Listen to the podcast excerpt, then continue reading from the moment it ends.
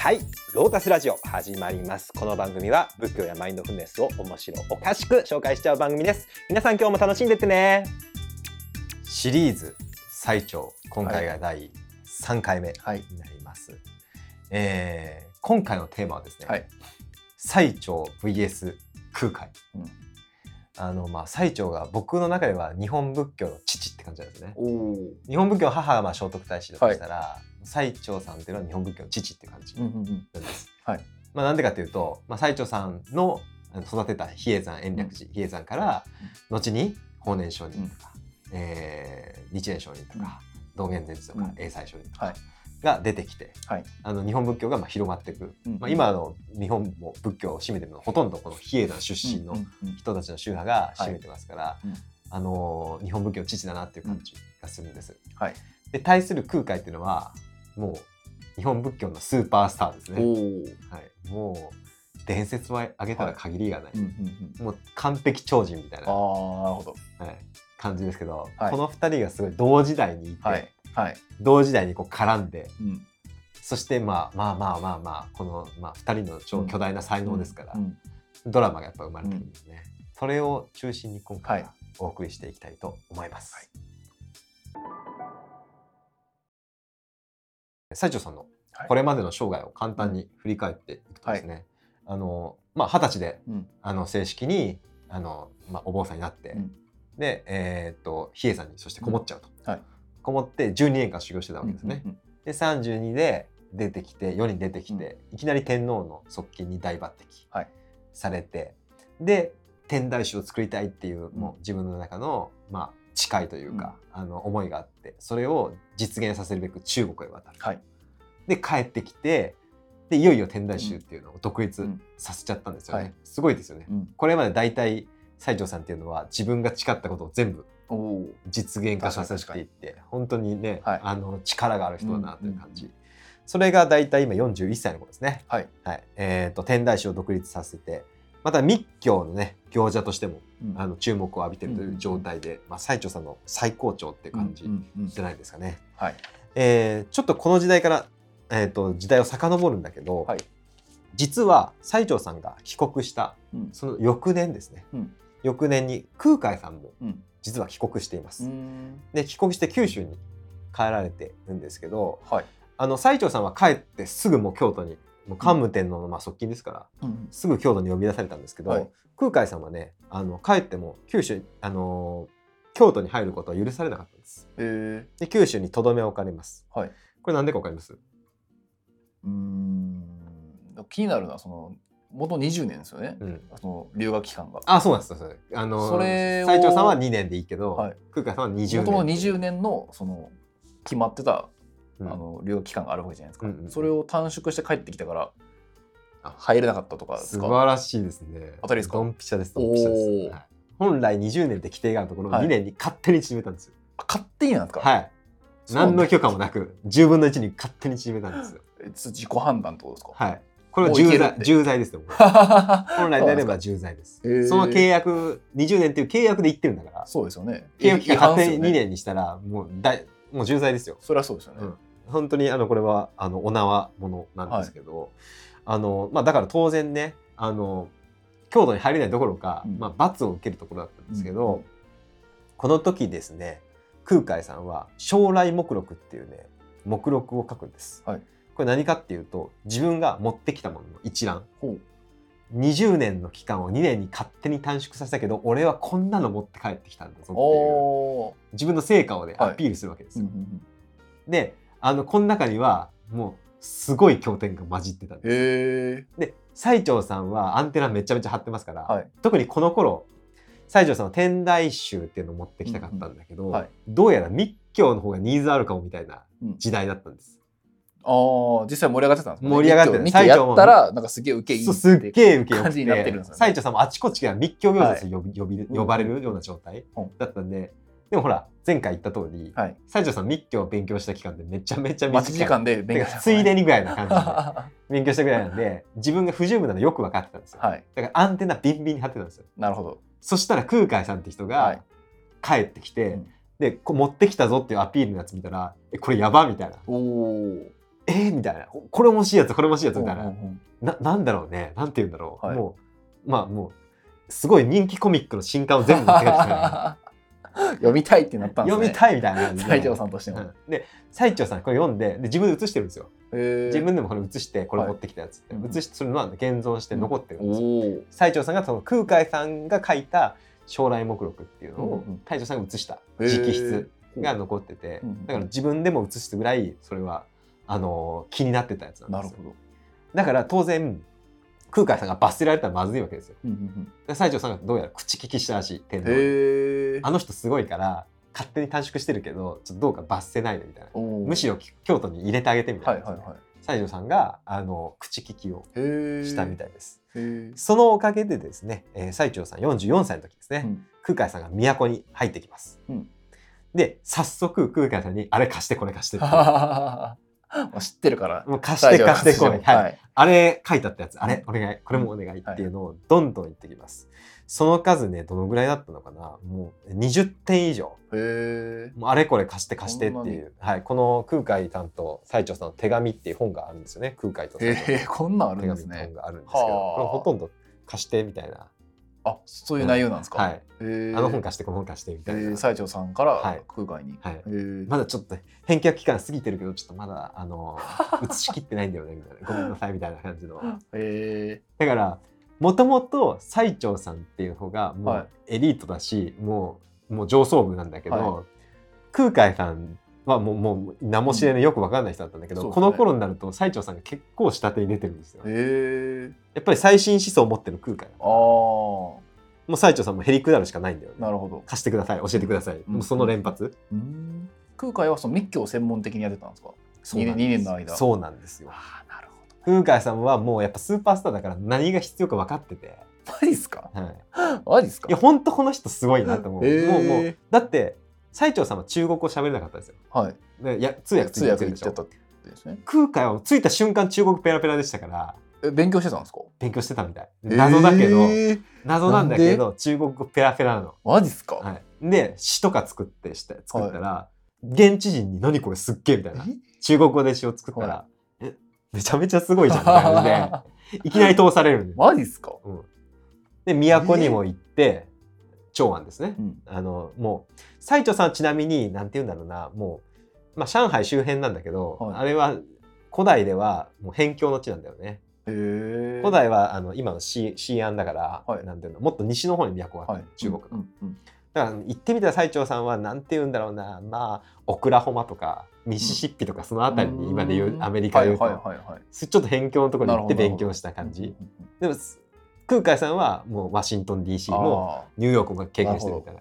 あーそれは確かに差はありますね。差はあるでしょ。かなり。あるででしょ。でしかも空海さんはそのニューヨークまあまあ当時長安ですね。長安の都に行って、そこの最高のお坊さんである慶華さんっていうところ、うん。清流寺っていうもう密教の総本山ですよ、はい。もはい。うど真ん中のところに行って、その慶華さんから特別に目かけられて。マジっすか、はい。で慶華さんからもう全部伝授してもらって密教の教えを。密教の教えとかそのはい。戒律とか、へもうーもう伝授されてでそれ全部持って帰ってくるんですよ。ああそれは確かに気になりますね。もう慶華さんはちなみに最空海さんが帰った翌年ぐらい亡くなってますから。へえもうまあそれもなんかはい、なんか感じますね。待ってたみたいな感じで言われてたらしいね。マジっすか？えはい。慶華さんがはい、空海に対して、はい。お前が来るの待ってたと、うん、だからちょっと命を長くしてたんだそうみたいうなそそう待ってたよみたいな感じで。マジっすか？普通何年もかかるところを、はい。もう1年ぐらいで入ってる全部伝授しちゃうし。で空海もそれを理解できちゃうし、はい。サンスクリットとかも勉強してるんですよ。空海ちなみにその間に。え2年の間に。2年の間にサンスクリッ密ト教をマスターししてサンスクリットマスターして。書道とかも全部マスターして。どうやら中国でも書道の達人としてこはうどんな書でも書けるみたいな、はい。あのいろいろ書体があるじゃん。あうん。あの5種類全部書けて、はい。もうあの全て書けるみたいな。すげえそれも評判だったらしくて、はい。なんかすごいの来たみたいな感じで。で2年だから言っても長くないんだけど、はい。2年で全てをマスターしてはで必要なもの20年行くはずだったから、はい。20年分の資金持ってるわけだ、はい。20年分の資金を一気にねい。2年で使い切ってええ必要なものを全部買い揃えてる、マジっすか？うん、あなんかすごいですね。すごいでしょ。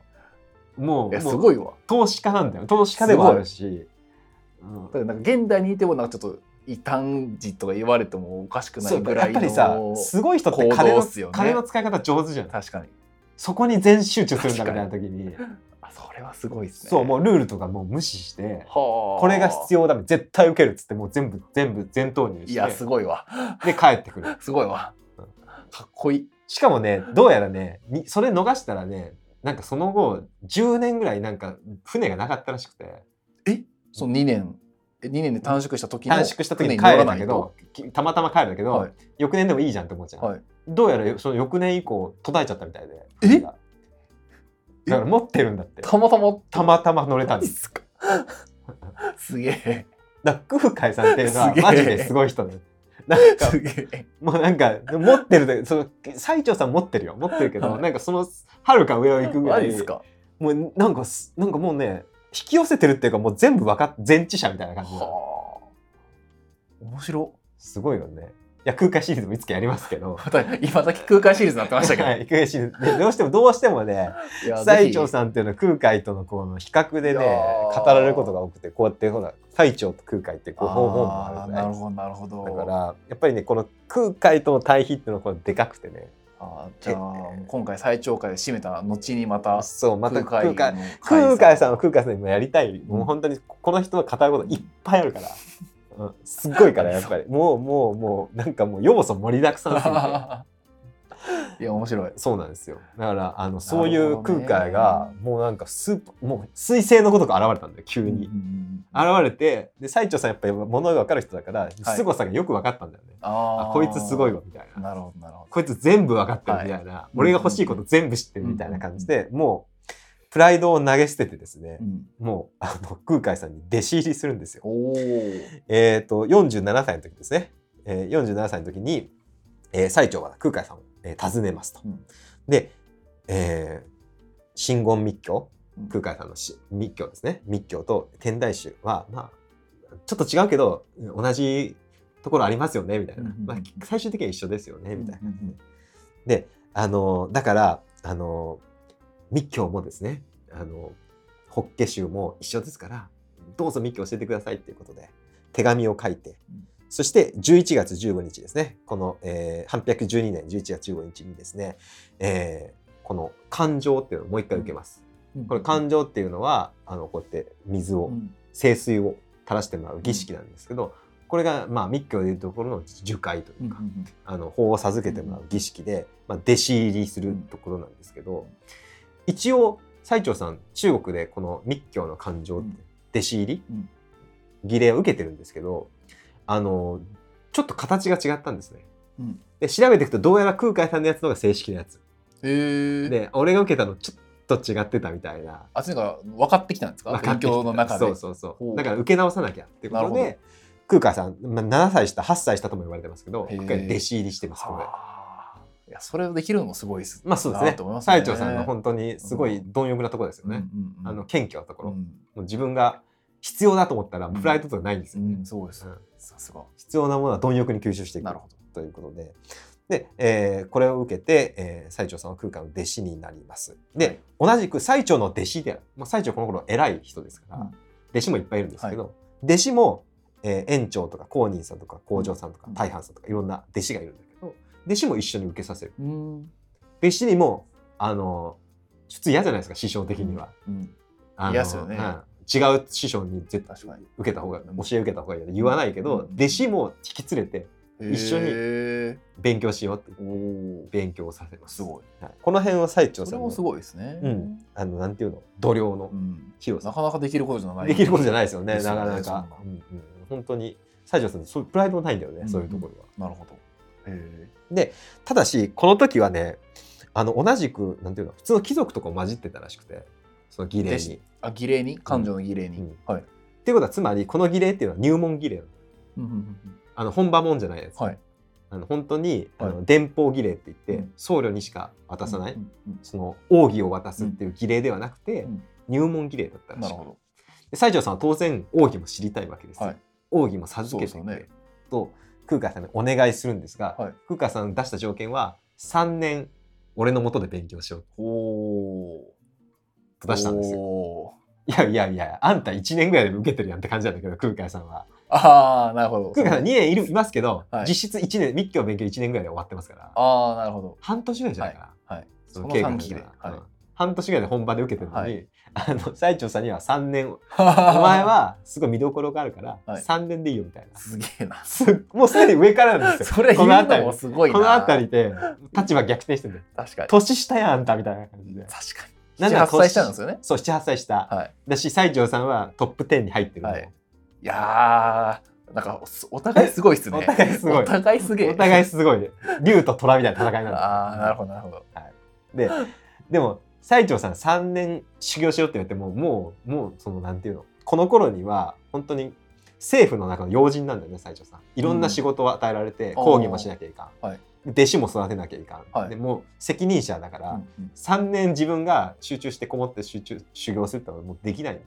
うんうんだから「ごめんなさい」って言ってへ「3年えできないんです」って「すいません」おーでもなるべく教えてくださいみたいな感じ。のなんでまあ西条も苦しかったと思うけど、はい。そうね。実施もういろんなとこからでももう最長のニーズもあったわけだから、離れれない。でも勉強したい。うーんみたいな感じ。うん。の状態、でも空海からしたらお前中途半端なやつだなみたいな感じまあまあまあまあ空海目線からしたらそう見えますよね。そうそうそうそそうれはそうだと思います。お前そそれぐらいのもんかみたいな。やりたいなら全部ねやめてこいよってやめてこいようみたいな。スタンスですいやでよねもお前トップ10だから。相手は 相手は仏教界トップ中のトップだからね、はい。うん。いやー面白いな。そうなんですすでに。はい、でそしてですね、はい。ついに813年事件が起きます、えー太長さん48歳の時ですね。空海さんが出会ったのがいくつだったっけ？出会ったのが47歳か。もう1年ぐらいしか結局ん。あの交流なかったんだけど、はい。最長さんがね、えーこの経典の貸してほしいなって言ってるんですよ。李主教はい、李主教うん。李主教の、えーこの注釈書、うん。コメンタリーをはい。貸してくれと、うんこう空海さんに手紙を書くんです。なんでかというとですね、えーこの経典はすごくすごく有名な問題のある経典でして、へえそうなんですかちょっとあのあのせせまるまるあの SEX をはい。肯定しちゃう経典なんですよ。あとでちょっと仏教なのに。仏教なのに内容を紹介しちゃいますけど。はい。で問題がある経典で最澄さんはこの経典自体は持って帰ったんですよ。うんうんうん。というか最澄がもたらしたんです。うんうんうん。この経典は。はい。でもこれはその内容が内容だから注釈書は絶対読むようにって書いてあるんですよ。へえあの中に中にというかまあまあこの経典を訳した福三蔵さんという人があいるんだけど、はい。その人がもうこの経典を読む時の条件として、はい。あのこのコメントは絶対読めみたいな。じゃないと誤解するえらいことになるああなるほど言われてて、はい。あのーそういうふうにもう条件付けられた経典なんですよ。はい。ただ最澄さんはそれは入手できなかったコメントが。へえなんでかというとそれ秘密の訪問だから、はい。あの本当に弟子弟子筋にしか渡されうん。渡されなかったから。経典はあったけど、うん。コメントは入手できなかっわただから片手落ちみたいな感じで帰ってきて、はい。で空海さんがそれバッチリ持って帰ってたんですよ。それは読みたいね。読みたいでしょ？読みたいですよ。それはもう最長さんからしたらもう。これはどうしても読みたいということで手紙を書いた書きましたけども、はい。えー空海さんからの返事はですね「えー秘蔵の王子は文の得ることを尊しとせず」要はもう秘密の教ええーなんていうんですかねもう奥義うんっていうのはもう文で理解することっていうのはできないんだと。うんただ心を持って心を伝うるにありと。うん文はこれ創白なり文章に書いたことなんてこれはもうもうカスだと。うんえー文はこれ瓦礫なりと。うん瓦礫みたいなもんだと。うん創白瓦礫を、えー受すればすなわち、えー水実史実を失うと。うんえーカスみたいなもんを受けてもそれはもう真実を失ってしまうと。うん真を捨てて義を拾うは、えー愚人の方なりと、うん。そういう真実を捨ててあ偽物のうん。文章だけの、お勉強するやつは愚かだと、うん。愚人の方には何時従うべからずまた求むべからずと、うん。こういうことでもう暗にそんなあの本だけ読んでうん。この経典この密教の中の秘密の教えを理解しようとするはい。のは愚かだぞと、なるほど。お前愚かなことしてるぞみたいななるほど。で断るんですよ。で断ってあのこれで完全にひびが入ります。でもうあのまあ、それもちょっとうざかったんでしょうね。また貸して貸してとかばっか言ってくるし。ああ空海さん側からしても、はいはい、3年とどまれって言ってもはい。とどまってくれないし、あなんかもうなんか要はギブしかないんですよ。はい。うん。空海側にメリットないんですよ、うん。うん。うん。多分最初は空海さんあの20年を2年にしたことうん。罰せられなかったのははい。最澄さんのおかげだったんで、はい。ちょっと恩義を感じるんだけど、まあ確かに。でもそれでこうギブしてたら、はい。ずっとギブなんですよ。俺の方がギブ多くないそかみたい ェイクなくないみたいなな。なるほどなるほど。実際そうなんですよ、はい。やっぱそこら辺は空海さんすごいことなんですよ、はい。もう全部持ってんだけど、はい。なんで俺ばっかギブしなきゃいかんのみたいな、うんうんうんでおまけになんかすっごい大事な教え教えてくれて言ってくるし、いうん。やもうそれは無理かなみたいな。感じで、うん。これで切っちゃうんですよなるほど。はい、で切ってあの最澄さんはね基本的には天台の教え。うんと、まあ後で詳しく説明するけど、天台の教えとこの密教っていうのは結果的にもうワンネスになるからうんうん全部を包括できるうんうん。から、結果一緒だよねみたいな感じで言うんだけど、はい。やっぱ空海さんは違うと。ちゃんと勉強したら、えー、法華っていうのは一個下がると、うん。密教がやっぱり最終最強の教えで、うんうんうん密教こそが全部を包括できる。んだっていう、うん。そういうスタンスもはい。ありました。はい。で決定的な出来事があって、うん。えー最澄さんの弟子しかもかなり高い弟子もう自分の後継者とみなしている人に、うん大半さんという人がいるんです。うんその大半さんを空海さんがぶっこ抜いちゃうんですよ。ぶっこ抜く？はい、というと？え要はあのもうスカウトしてあのお空海側におあのおヘッドハンティングしちゃう。ええ。いやそれ言い方よろしくないね。はい言い方よろしくない。正式に言うと、えー、大半さんっていう人がいたんですけど、はいこの人がだんだん空海さんに惹かれちゃうんですよ。最澄の弟子で、はい。最澄は自分の後の比叡山の後継者にしようとしてるんですよ。そういう手紙が残ってるんですよ。はい。だからトップナンバーワン弟子はい。ナンバーワンはい。の人が、はい。あのまあこの手紙とかね結局やり取りを信頼できる大半に任せてたんですよ。最澄さん。うん。大半さんに空海のとこ行って教えてもらってこいってやってたんですよ、はい。メッセンジャーだったんだけど、その人が空海さんにところに通ってるうちにだんだんやっぱり空海さんに傾倒して、うん。やっぱ密教すごいなみたいな空海さんすごいなっていうことで、はい。最澄さんが離れてくるんですよ。で最澄さんはこの人すっごい優秀だったから、はい。お願いだからとどまってみたいな、うん。こういう手紙を書いてますね。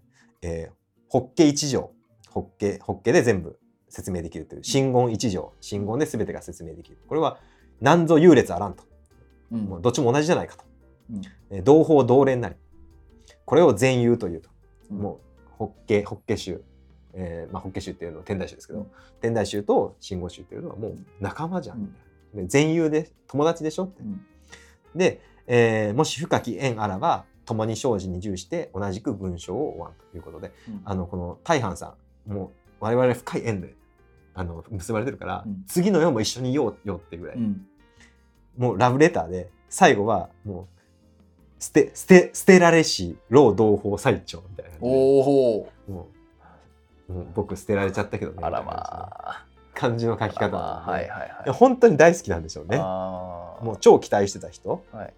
でお願いだからでも一緒に次の世も一緒にいたいぐらいだから、はい。お願いだから一緒にやってこうよっていう手紙がこれ最後の手紙だけど、うん。これを出すんですよね。うん。その時はもう空海のところにいました大半さんは。あで。はい、返事が来ますけど、はい。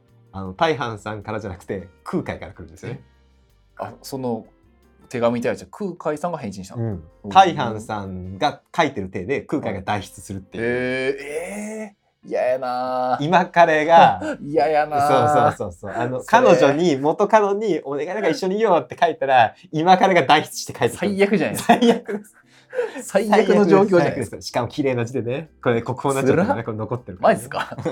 つらっ。綺麗な字で書いてききて、はい、私はきついな。あの私はですねあの大豆と麦の区別がつけられないほど愚か者ですけども、えー宝石とその辺の石の区別もつけられない。本当にしょっぽい愚か者ですけどそれでもですねあの法華一条天台の教えと真言が全く異なるのはよくわかります、おお、また言い方が、そうそうそうそう。言い方が強いな。私がこの真言真言の教えに集中するのを妨げないでくださいみたいなことを書いて、マジですか？これでもう完全に決別ですね。うん、もうでこの後大半さんっていうのは空海の重大弟子の一人になります、えはい。高野山を開く時に、えはい。もう先見隊として送り出されるほど優秀な弟子になっちゃうんで、うん。じゃあもうそのまま空海さんの方でそうなんですよ。授業されたんですね。そうなんですは。はい、教えそを。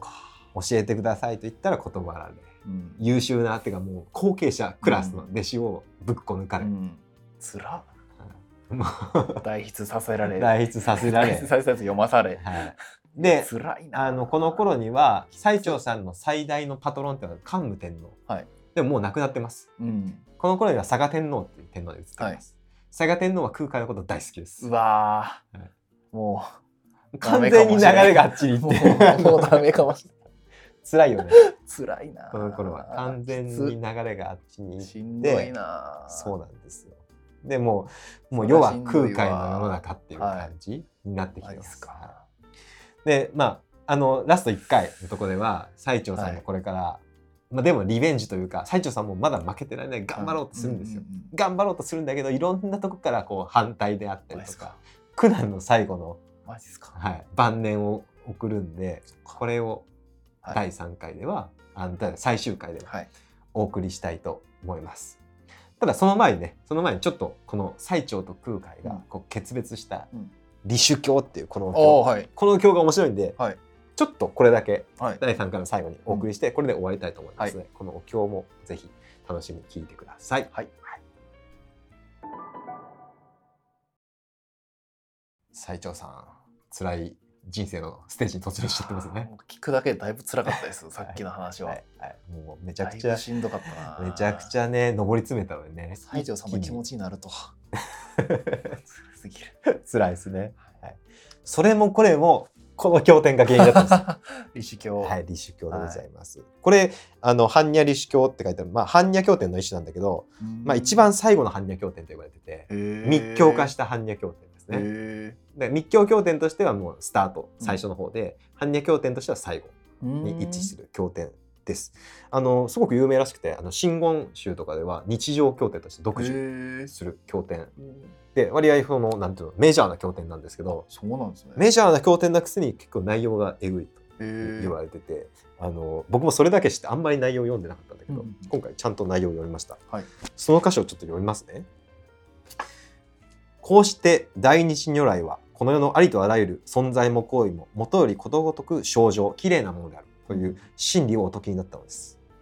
どんな真理かというといきますよ、はい。生の快楽は如来の目から見れば正常なのですから菩薩の資格があるのです。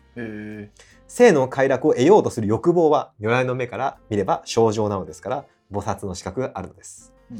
男女が抱き合う行為は如来の目から見れば正常なのですから菩薩の資格があるのです男女が離れがたく思う心は如来の目から見れば正常なのですから菩薩の資格があるのです、えーここから面白いです、うん。えっとちょっとあの飛ばします、はい。えー欲心を秘め異性を見て喜びを感じる心は如来の目から見れば正常なのですから菩薩なんです、うんうん男女が性行為をして味わう快感は如来の目から見れば正常なのですから菩薩なんです、うん。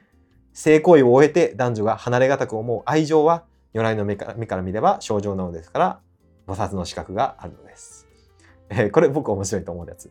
男女が性行為を終えて世界の主になったような気分に浸る満足感は如来の目から見れば正常なのですから菩薩の資格が。愛愛ですか？あるよね？愛あるよ愛ね。あの戦あの賢者モードのすごいやつね。なるほどなるほど。世界の主になる。これどう？そういう表現なんあそうですね。僕もサンスクリットまで、マジかと思って、サンスクリットまで見て確認したんだけど、確かに世界の主って書いてあえる。サンスクリットもそう書いてたんですか？書いてあった、世界え あの、という経典なんですよ。はい。だから、ちょっとまずいじゃない。ーうんそうですよね。うん。うん。だから、これは注釈書いるねって感じ。で、ただ、この経典僕はいい経典だなと思ったのが、はい。これ何が言いたいかっていうと、あの、この後の方にね、はい。金剛師よ、誰であろうと、もしも性の快楽をはじめ、諸々の感情も行為も存在も如来の目から見れば正常だという悟りを生み出す知恵の教えを聞く機会があるならば、その人はありとあらゆる心の汚れを清められるのです。したがって、悟りを求めて修行に励む過程において、無知という障害があろうとも、煩悩という障害があろうとも、え正しい法を聞けないという障害があろうとも、前世から引き継いだ重い罪という障害があろうとも、さらにはこれらが皆重なっているとしても、絶対に地獄に落ちたりはしません。たとえ重い罪を作ろうとも、それを消滅させることは決して難しくありません。ということ。あすごい背中を押すような。そうなんですよ。そうなんですよ。今のが注釈部分ですか？いや今のは経典部分あ経典にも書いちゃんとてあるんですね。書いてあるよ経典。へうん。でもこれあこれめちゃめちゃいい経典じゃんみたいな、うん。これ瞑想とか修行してる人は大体あの経験したと思うんだけど、うん。ダメな自分と向きえ合う、うん。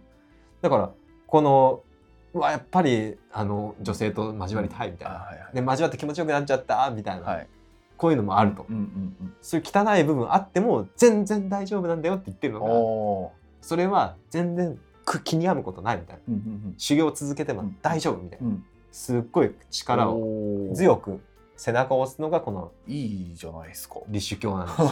めっちゃいい。いい。ですよね。いい経典いい経典瞑想実践者からしたらすごいはい。励まされるフレーズ、でも文字通りにやっちゃうとじゃあおお坊さんが別にあのセックスしてもいいんでしょみたいな。感じで、うん。オッケーって書いてあるよね。ああな書いてましたね。書いて仏のみえ？如来の目からでしたっけ？如来の目から見れば OK なんだから、はい。はい。ややっちゃおうよみたいな感じで、うんうんうん。まあ、実際この後あの乱交パーティーをする教団ができあそこだけを真言立川り流っていう真言立川流っていう、はい、乱交パーティー教団ができちゃうんですけど。如来の目から見たら清らかだから。清らかだからやっちゃおうぜみたいな感じで。ああそれもあれあれそういう意味じゃないですもんね別にでこれはあの結果的にはあのなんていうの象徴だと。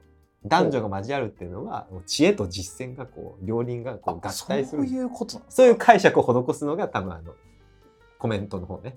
なるほどなるほど。へえ。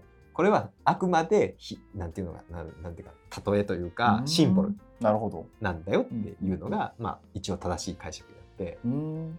でもそれが知らないとこれを文字通り読んじゃうとまあ、うん。本当にやっちゃう人も出て、実際やっちゃう、日本でもあったしチベットでもやっちゃう人はいた。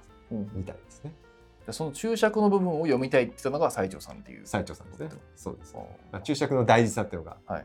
これもよくわかると思います。確かに。まあ僕はこの経典っていうのは、はい。あのなんかみんなそういうねこうなんかエッチな経典だと思ってるんだよね、うんうんで僕もそう思ってたけど、うん読むとすごくいいこと書いてるうん、確かにおすすめ立志教おすすめです。またいつかはい。解説会もしたいと思います。はい。ではでは斉長さん晩年、はい。最後の苦難のうん。晩年の生涯をはい。次回お楽しみはい。くださいませ、ロータスラジオ。今回もご視聴ありがとうございます。この番組では仏教やマインドフルネスについて宗派や教義を離れた立場で自由に楽しくお話しています内容には諸説あり厳密な交渉を経たものではありません。ご了承の上お聞きください。それでは次回もお楽しみに。